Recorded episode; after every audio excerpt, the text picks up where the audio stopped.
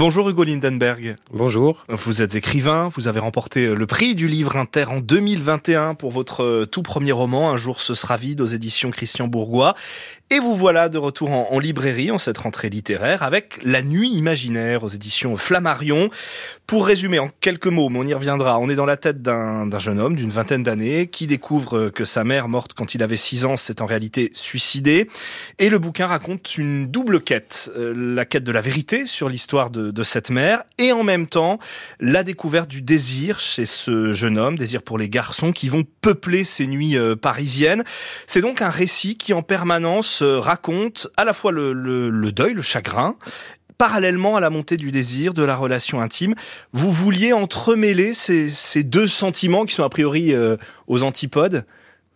Euh, oui, exactement. Ce qui m'intéressait, c'était euh, ce souvenir que j'avais de la nuit à 20 ans, pas vraiment comme un moment, mais plus comme un territoire, un territoire d'exploration, de retrait, euh, dans lequel on pouvait tenter des expériences nouvelles, mais aussi euh, prendre un temps euh, de retrait par rapport à la vie adulte qui s'annonce. Et il y avait cette idée de, de, de, de ce drame de suicide qu'a de, de, la mère du narrateur qui s'est suicidée euh, une nuit et, euh, et, et, de ce garçon qui, parce qu'il a dormi pendant cette nuit-là, décide de rester éveillé et de, et de multiplier les errances la nuit, comme pour recouvrir cet événement, mais aussi euh, pouvoir l'approcher d'une autre manière. Alors on va y revenir à cette nuit qui, qui, est, qui, est, dans le titre, qui est le cadre aussi de, de, de ce récit.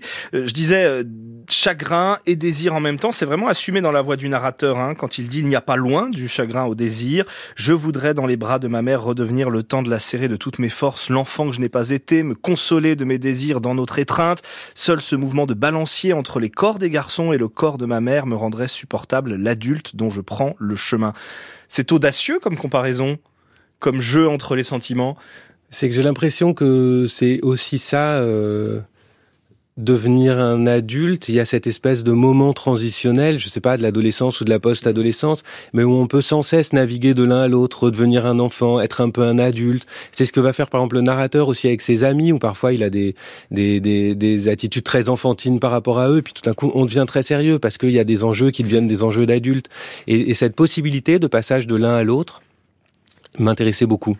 Et alors ce, ce, désir permanent, je disais, pour, pour tous les garçons qu'il croise, dans la rue, dans le train, dans le bus, il y a souvent cette description euh, de cette attirance jusqu'à ce club du Marais où le narrateur finit par échouer régulièrement, le hangar. On sent qu'il tâtonne presque face à ce qui devient quasiment une obsession dans le récit. Oui, mais c'est plus, à mon avis, une obsession de, de l'autre, une obsession de la rencontre que quelque chose qui est propre euh, au désir ou à la sexualité. Euh, le narrateur, il est assez seul, en tout cas isolé dans, dans son propre esprit. Et ce qu'il veut, c'est un mouvement vers l'autre. Alors ça va être vers les garçons, mais aussi il va aller à la rencontre des anciennes amies de sa mère, dont il va découvrir l'existence mhm. euh, en, en, trouvant une photo. Et, et ce qu'il veut, c'est réussir à que qu'il se passe quelque chose euh, dans la rencontre avec l'autre. Vous parliez de la nuit comme cadre euh, du roman. En effet, on le suit, euh, ce jeune homme, dans les rues de Paris, dans le Marais. À un moment, on est pris sur plusieurs pages dans un récit assez haletant, une épopée nocturne, un peu, un peu poisseuse, une nuit de, de sexe, d'alcool, d'un appartement à un autre. Il se plonge vraiment là-dedans, quasiment une transe. Euh, la nuit, c'est, c'est, c'est l'autre personnage du roman? Oui, en tout cas, c'est un, un moment, un espace, un territoire qui m'intéresse beaucoup, qui m'a beaucoup intéressé, euh, et dont je trouve il est très difficile de parler parce qu'on y plaque souvent des choses très caricaturales. La nuit, c'est la fête ou des choses comme ça. Or, je trouve que moi, c'est un espace qui m'a permis d'inventer beaucoup de choses et d'expérimenter beaucoup de choses. Et j'avais envie de rendre quelque chose de ça. Et c'était aussi un espace dans lequel il peut exister au présent, c'est-à-dire tout à coup être attentif à ce qu'il a, essayer d'observer les choses sans être pris dans le flux des choses de la journée, de ses responsabilités, de l'université, la fac en l'occurrence pour lui.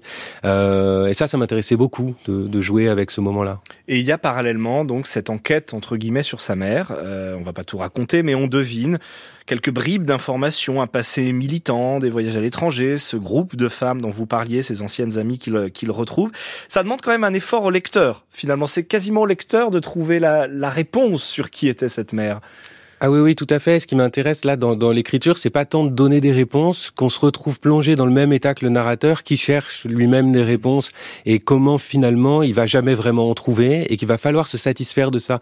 On a comme ça euh, tous des fantômes, des, des histoires dont on aimerait bien avoir, sur lesquelles on aimerait bien avoir plus de précision, souvent d'histoires familiales, mais on se rend compte au bout d'un moment qu'il y aura jamais une réponse absolue. Voilà la vérité, c'était ça, mais qu'il y aura cette multitude de fictions qui sont portées par les personnes qu'on rencontre, et il va falloir faire son propre mélange de ça pour se raconter sa propre histoire. Donc le lecteur participe euh, au récit de cette histoire. Euh, vous êtes assez dur d'ailleurs avec votre narrateur, hein, ce jeune étudiant. Vous n'en faites pas un personnage forcément très sympathique. Hein. À un moment, euh, il nous dit euh, tout le monde est très préoccupé. Je bois trop, je sèche la fac, je ne réponds jamais au téléphone, je couche avec n'importe qui. La liste me fait sourire. Je n'aurais jamais imaginé devenir si cool. Donc, en plus, il est un peu cynique.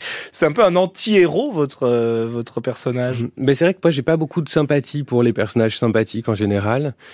Je préfère les personnages un peu plus complexes, un peu plus rêches. Et puis j'avais souvenir que justement, à l'âge qu'il a, dans la vingtaine, on n'est euh, pas toujours très tendre avec ses amis ou avec soi-même. Alors, dans votre premier livre, en 2020, le narrateur était un petit garçon, euh, le temps d'un été en Normandie. Là, on est sur un jeune adulte à une autre étape de sa vie, avec d'autres découvertes. Euh, Est-ce qu'il y a volonté d'un continuum comme ça entre ces, deux récits qui n'ont a priori rien à voir, mais avec ces deux étapes différentes? Oui, c'est ça. Euh, c'est ces moments de transformation m'intéressent beaucoup, de périodes dont on n'a pas forcément conscience sur le coup, ni d'ailleurs forcément après, mais où on va changer le temps d'un été. Là, c'est le temps d'un hiver pour euh, pour le narrateur de La Nuit imaginaire. Et il va y avoir comme ça des petits événements, euh, souvent des rencontres, qui vont avoir un effet déterminant sur le reste de sa vie. C'est de revenir sur ces minuscules moments de la vie qui, en fait, euh, euh bah, vont euh, avoir des effets durables mmh. euh, sur la manière dont on est.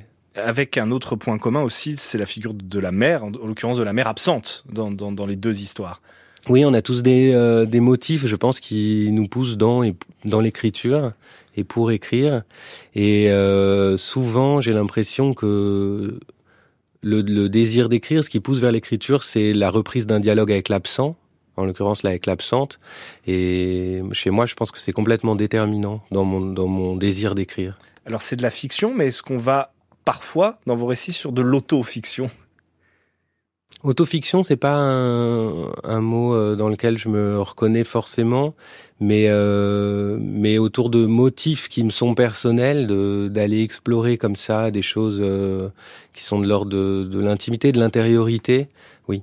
Vous avez écrit donc ce livre dans la foulée du premier, je crois, euh, en même temps que vous receviez euh, les prix. Ce n'a pas été compliqué de ça, de gérer à la fois euh, l'accueil, la promotion du premier livre et de se replonger dans l'écriture de, ce deuxième livre?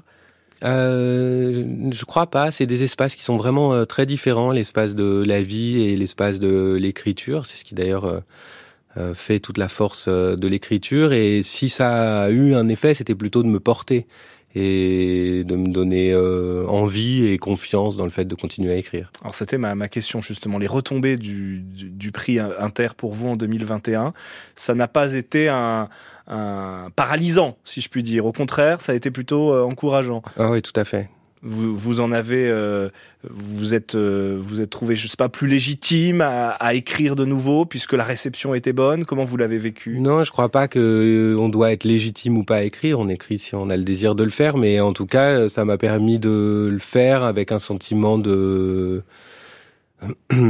qui était par rapport à l'écriture du premier, on a l'impression d'écrire et puis on ne sait pas si euh, on sera lu, on sait pas.